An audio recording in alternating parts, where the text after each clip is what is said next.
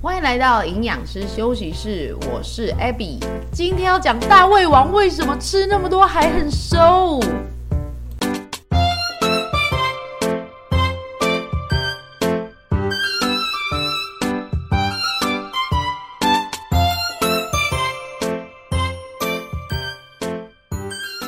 现在录制的时间是六月十七号的晚上十点半。我觉得呢，这还算是在这个星期的最后一天，我我终于浮出来了。其实我这个礼拜啊，不要说这个礼拜，是这两周真的比较忙碌。那上一周呢，硬是跟我妹就是瞎聊天，好歹有挤出一些内容啦，啊。真的是上来刷个存在感。今天其实没有做什么特别的准备，就想说浮出来跟大家打个招呼，聊一下我的近况。好，还活着，还活着。不要说呢，哎，Ab 又不见了。说好的一周一更新呢，怎么好像又拖到 十几天去了？没有，没有，没有。我这一周还是很坚持的，我要出来刷一个存在感。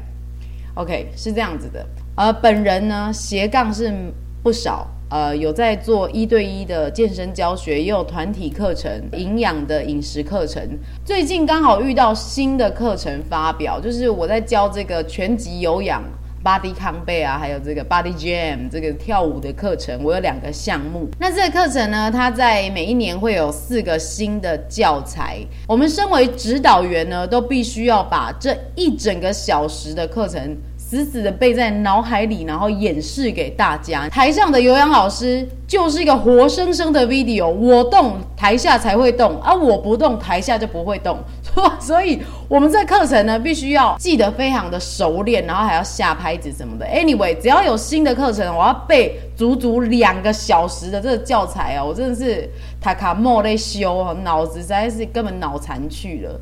所以这一个星期的这个创作力实在是很差，我连这个 IG 的发文呢，都有一点要荒废了，杂草丛生呢。再次的证实呢，一个人的压力太大，那个生活太紧凑的情况下，创造力是真的会被压制的，就没有什么心情去想一些有的没的。今天的内容可能会有一点粗糙，我先讲在前头，因为好像是有点为了录而录的一集。就请大家多多包涵。我今天主要跟大家讲呢三个议题。第一个有关于血压的事情，这是我一个一对一的学生，然后她大概年纪落在六十几岁的一个女性，她跟我说她平常其实是偏低血压的哦，大概测量呢都可能七十几、九十几这样，家族性的可能比较偏低血压，但是她最近居然发现她自己一百一十八。好，甚至有出现这个一百二，我说怎么了？怎么了？这样真的差很多哎。然后我就请他回想，是不是生活有特别的变动，比如说不太想动啊，还是怎么样的？我马上讲这个关键字，他就呼应我说，哎，真的呢，我因为上个礼拜学校的一些哦，他在学校工作，觉得说学校的一些招生活动啊，让他实在是很精疲力尽，所以他回家正只想躺着。就没有像平常那样子忙进忙出啊，会去买买菜还是什么，多走点路，然后就量血压，发现就偏高，吼，然后我就跟他说，真的母糖安呢呢。第一个，他因为年纪说真的是比较年长的，好，所以稍微有一些生活形态的改变，也许生理的反应会特别的敏感，马上就浮现了，不像说年轻人可能辛苦太懂哎，还可以忍受一下。年长了嘛，器官用的比较久，也许反应的就是快了点。我就请他说，呃，把你原本的生活形态拉回来，不然你这样血压高吼，对于血管壁的伤害呢是还蛮大的。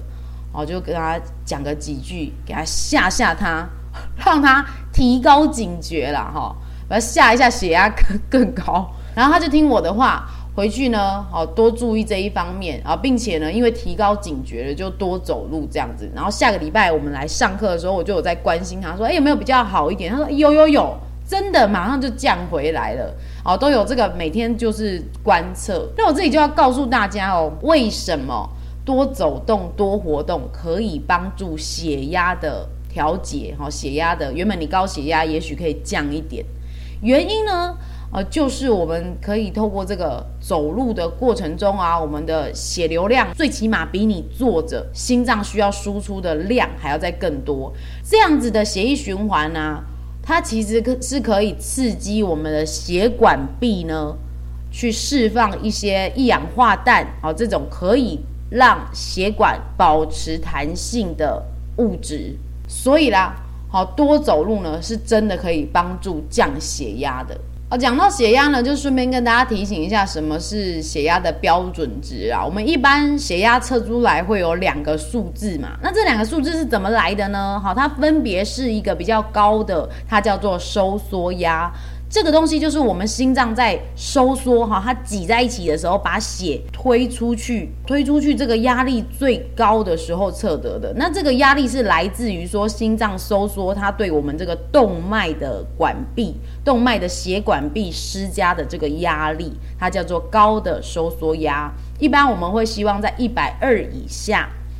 那么呢，另外一个比较低的数字，它叫做舒张压，它就是说心脏在这个紧缩，然后放开到最后的时候，这个血液呢从动脉流回去，这个血液在血管壁上面的数字，这个压力就是我们的舒张压。它一般我们会希望它低于八十，好，所以我们的呃血压的测量标准值在于一百二跟八十以下。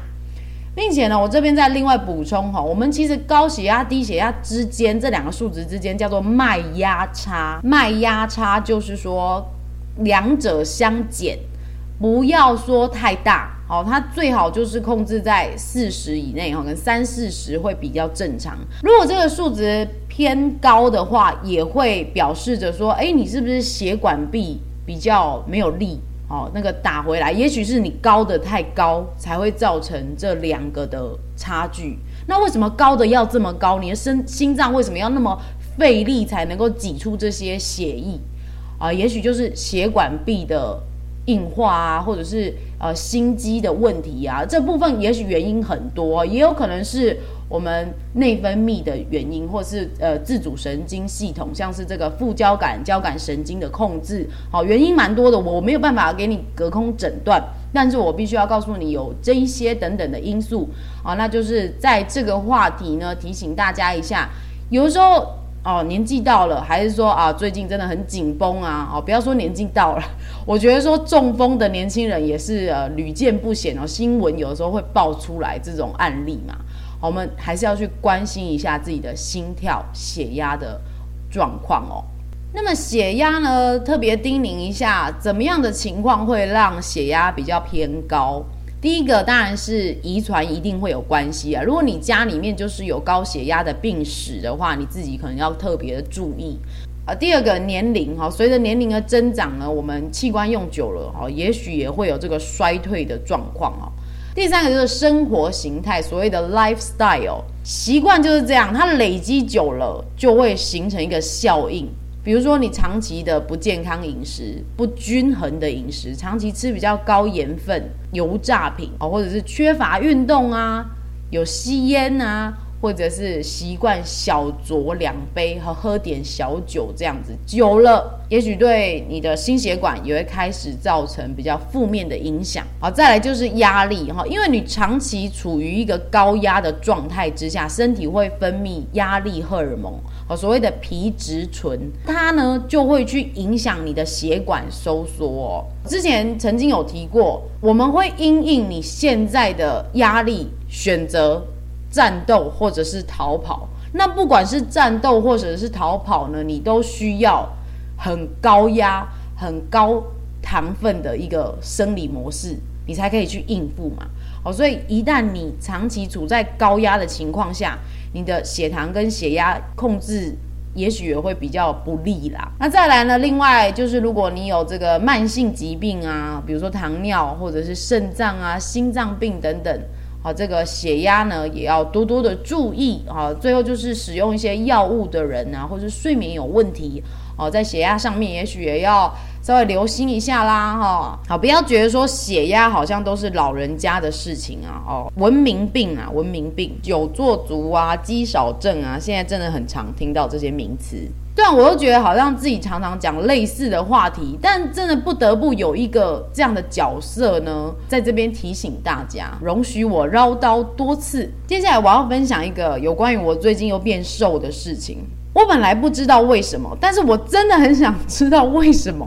所以我有去尽力的回想，我原本的体重大概落在五十二到五十三之间，哦，它是一个平均值。但是近期已经两周了，两周以上我都测出来，大概同一个时间哦，都是五十一点多，并且我的体脂肪呢也掉下来了，掉到十五十六。我真的觉得很莫名，因为我上礼拜还在陪我妹大吃大喝，所以我就仔细的回想我到底是做了哪些。好，现在要分享了。就是四个字，它叫做危机意识。是的，危机意识。为什么呢？因为啊，我妹妹她在这个六月初的时候，她就回来。那她在从英国回来之前，其实她有跟我视讯，她就跟我安排，她甚至用表格化把她要吃的这个三十几样的食物呢列出来给我看。啊，什么蚵仔面线啦、麻辣火锅、臭豆腐啦、微博微哈，就台湾小吃。然后呢，我从那个时候就觉得说，啊，我要陪妹妹吃，好的，我一定会带她去，我使命必达，我一定要她那么难得，搞不好她这一胎生下来之后，她要坐牢 去，她没有办法再回台湾，会不会短期之内啦？哦，所以呢，我就是破釜沉舟，觉得我一定会陪妹妹吃。从那个时候呢，我就一直想，我会陪她吃，我会陪她吃。所以我一定要留这个胃，并不是说多怕胖，因为我控制体态算是蛮得心应手的。但是我就觉得说，我至少要留一个胃口。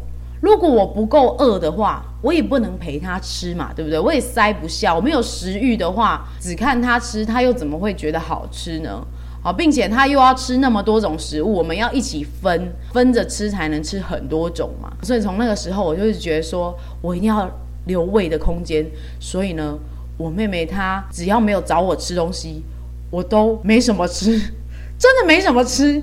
好，那个时候是这个样子的。然后啊，吃的时候我们又会分着吃。那再来另外一点是，因为健身房新的教材正在发表中，所以呢，我也必须不断的练习，以至于两周内我的体能活动呢，又是略微提升，至少有十到二十个百分比。好，比如说要约这个团练呐，哈，自己在家里又要多跳一点，所以我活动量整个是增加的。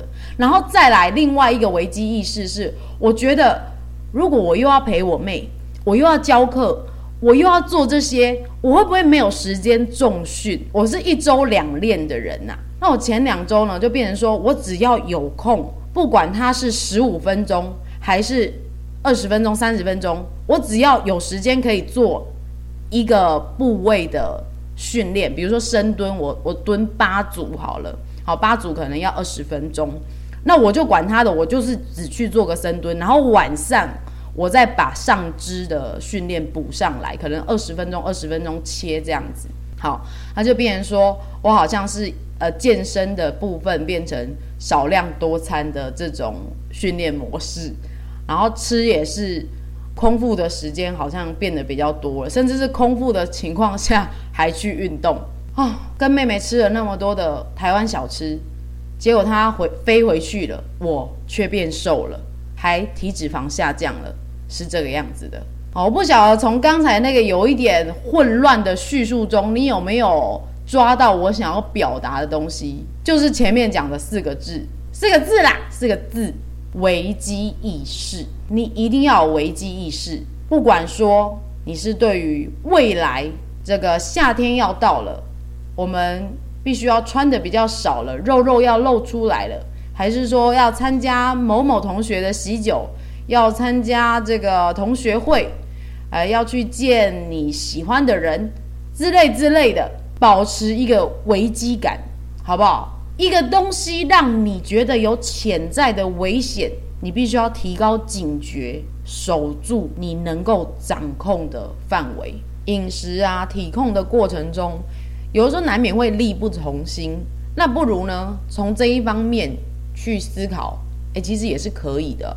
也许这样想会有点压力太大，不过有的时候呢，给自己适度的压力，其实是一种很棒的成长刺激，好不好？拜托，如果你真的减得不痛不痒的，不如呢，就有一点危机感，好，创造危机感，不然就是啊，我知道了，其实找教练、找营养师也是一种危机感。我就有这个学员啊，他就有说。哦，他是我健身房的一个学员，然后他有找我上这个饮食的课程。那我觉得其实他做得很好，我都有夸奖他说：“哎，其实你可以不用跟我上课上得那么频繁啊，你为什么呃会想要找我啊之类之类的？”他就有分享说，他觉得他不想要砸我的招牌，这这个原因很可爱诶，因为他认为我们都是一个圈圈内认识的人哈，大家都知道说啊，他是找 A B 上营养课的。哦，那如果他都没有瘦下来的话，他是不是 A B 很没用啊？A B 教的不好吗？哦，他心里有点这样子想，他不想要砸我招牌啦。哦，所以呢，他就觉得这个危机感呢，他肩负在身上，他就必须要有这个使命必达的感觉。这边就是要分享给大家，你在进行目标达成的过程中呢，也许你可以创造一些危机感来增加这个火力啦。在最后一个话题呢，我想要跟大家分享我上个礼拜呢看到的这个火力全开台湾挑战世界大胃王这个未来日本台，他在 YouTube 上面有分享的这个大胃王比赛的过程哦。那其中因为有台湾的参赛者哦，就看这种大胃王竞赛真的是世界奇观，因为动物惊奇，你知道吗？为什么人类可以塞这么多的食物啊？哦，其中令我印象很深刻的就是那种寿司卷哦，很长，他们吃到十二公尺这么长诶，诶，一公尺是一百公分诶，十二公尺是一千两百公分诶，怎么可以塞那么多呢？那另外啊，其实很多最厉害的大胃王，他们是长得非常的瘦的，甚至是瘦到那种。皮包骨的骨头人哦，所以就令我很好奇，说哦，为什么这些大胃王他可以吃很多又保持这个样子呢？我就有去查询哦，网络上不一定可以找到全部的资料，但是我有呃，可能大概就是做一些整理给大家参考哦。大胃王他们其实不是说每天都吃这些山珍海味，要吃大量的肉什么的，他们是有去训练胃的容量。有关于大胃王的训练内容呢，我这边查到的有几个点。第一呢，他们必须要去掌控这个味觉疲乏的时间。我之前其实有提过，人类啊在吃这个食物，如果你一直吃同一个东西，其实你很容易腻。但是如果一直转换东西，就像吃把肺一样，其实你就可以吃很多。但是大胃王他们不一样，他们要比赛的项目可能就是一直吃热狗，看谁吃的多。所以他们必须要去克服这种味觉的疲乏。所以大胃王他们会使用这种狼吞虎咽的方式，哦，几乎都没有什么咀嚼。好，这是其中一个。那再来呢？大胃王也必须去训练他们的呼吸，因为我们在吃食物的时候，其实难免都会吞进去空气，那这会占用它这个胃部的空间，所以他们也必须去训练他们的呼吸。好，这是哦胃之呼吸，讲了一个鬼灭之刃的梗。哎呀，天哪，我好宅哦。好了，再来这个整理上面也有说，他们可以控制胃的贲门。也就是我们食道跟胃之间的一个肌肉，基本上它应该是没有办法控制才对。但这个整理居然这样子写，我是觉得我我真的不知道，因为我不是大胃王啊。基本上那个部分应该是，如果你长期的吃很多啊、很大量啊，那个东西吼，呃，搞不好会松弛的，哦，可能会比较容易胃食道逆流啊，会吐啊等等的。啊，他说大胃王居然可以控制哦，这个我是不知道。好，那再来呢？大胃王还需要这个增大他胃的容量嘛？我们一般人哦，胃的容量如果是空腹的话，大约是一百 CC，也就是一个养乐多瓶左右。但是我们吃饱的时候呢，大概可以高达十倍或二十倍的这个胃容量，也就是呃一千或两千毫升左右啦。啊，这个因人而异。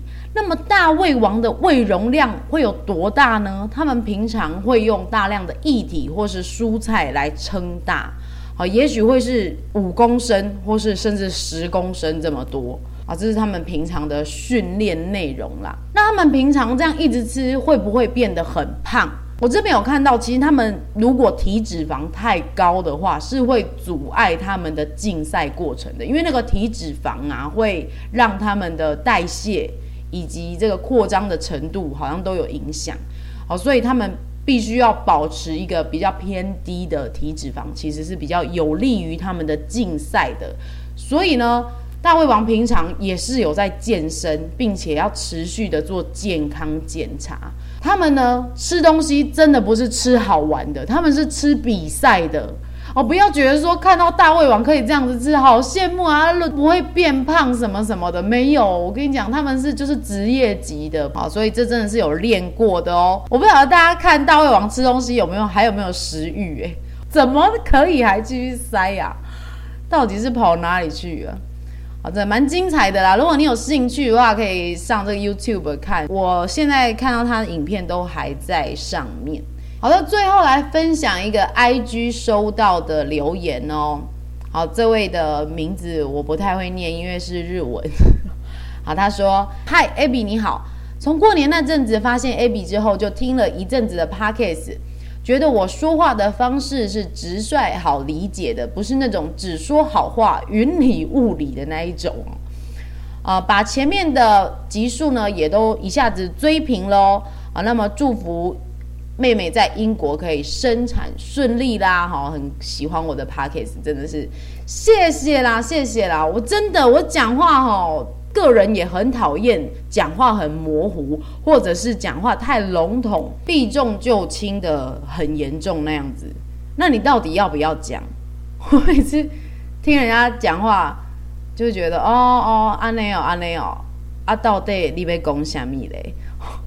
其实呢，在讲健康的这个议题，实在是很难拿捏分寸，尤其这种空中做这种宣导的，我们也不希望说，呃，讲的有点太偏颇哪一边了，然后让听众有一点不小心可能会误导到别人。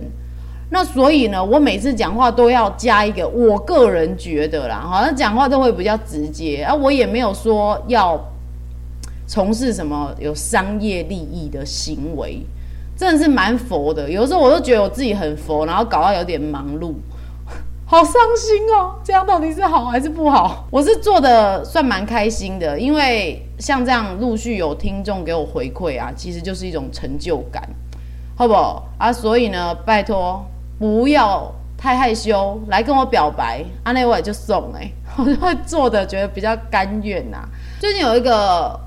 我的听众，那他原本也是我健身房里面的学员呐、他跟我分享了他减肥的战绩，非常的惊人。各位啊，我一定要找时间来访问他，我觉得他很多地方都值得让大家学习。他是在这个会计师事务所工作，哎、会计师事务所压力不大吗？很忙吧？哎、报税季才刚结束、欸，哎，他那个时候闭关还减肥。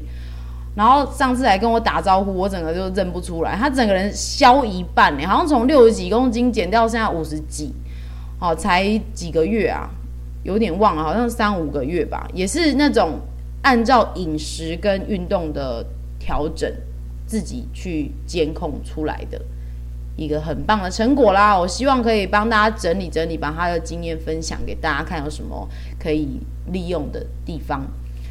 好啦，今天呢，我就为了交作业而上来录一下，刷个存在感。可能录的有一点乱七八糟，请大家多多包涵呢。那我们呢，就过几天见了，因为下个礼拜还是要算下个礼拜的份嘛，好不好？加油了！